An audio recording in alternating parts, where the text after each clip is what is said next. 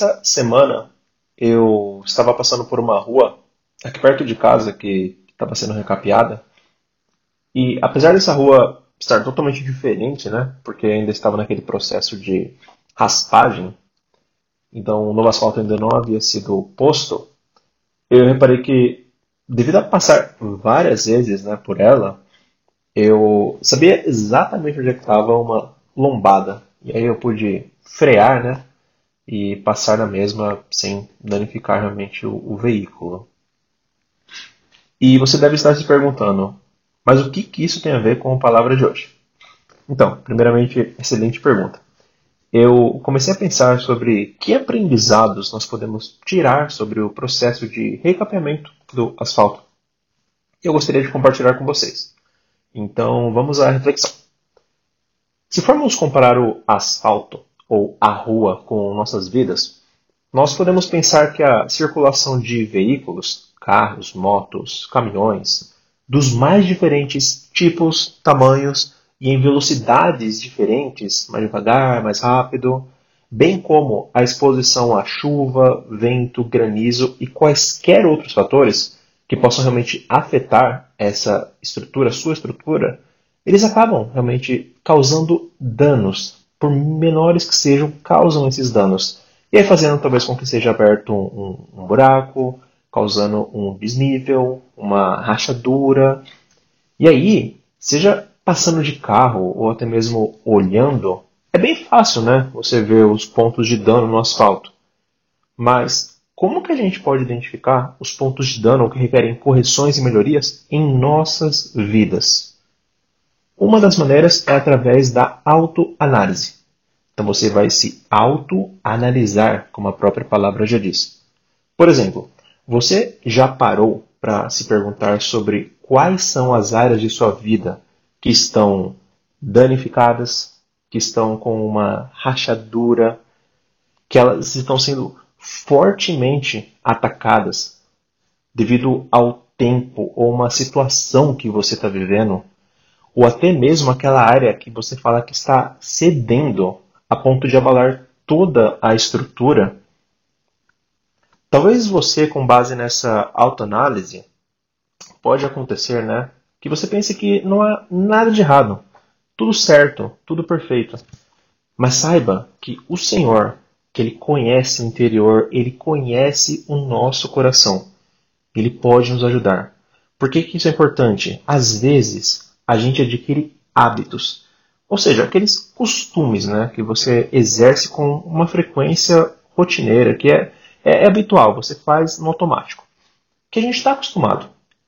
E a gente até mesmo acaba se esquecendo com esses hábitos de que nem sempre eles são corretos, ou talvez eles não sejam corretos para as nossas vidas, ou talvez eles não sejam corretos para uma fase específica. Talvez eles já foram corretos, mas não são mais corretos para as nossas vidas.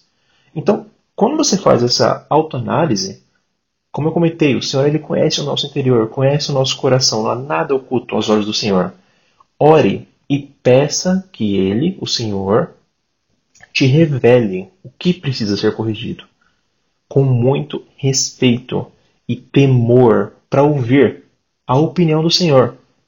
Porque, como a própria Bíblia diz, está lá em Mateus 7, 26 e 27, Jesus falando aqui: Quem ouve estas minhas palavras e não as pratica é como um insensato. Algumas outras versões dizem um tolo, que construiu a sua casa sobre a areia. Caiu a chuva, transbordaram os rios, sopraram os ventos e deram contra aquela casa, e ela caiu, e foi grande a sua queda. A palavra do Senhor, ela deve ser tratada como eu disse, com muito respeito e com muito temor. Porque o Senhor, ele se preocupa e nos ama. Se não fosse verdade, primeiramente Jesus não teria se entregado por nós. A Bíblia diz: Deus amou o mundo de tal maneira. E o Senhor, ele não nos daria realmente a orientação da maneira que ele achar melhor diante dessas, desses fatos, né? Seja através de outras pessoas, é, livros, textos, coisas que acontecem no seu dia a dia, exemplos falando diretamente ao seu coração, ou até mesmo aqui da própria palavra.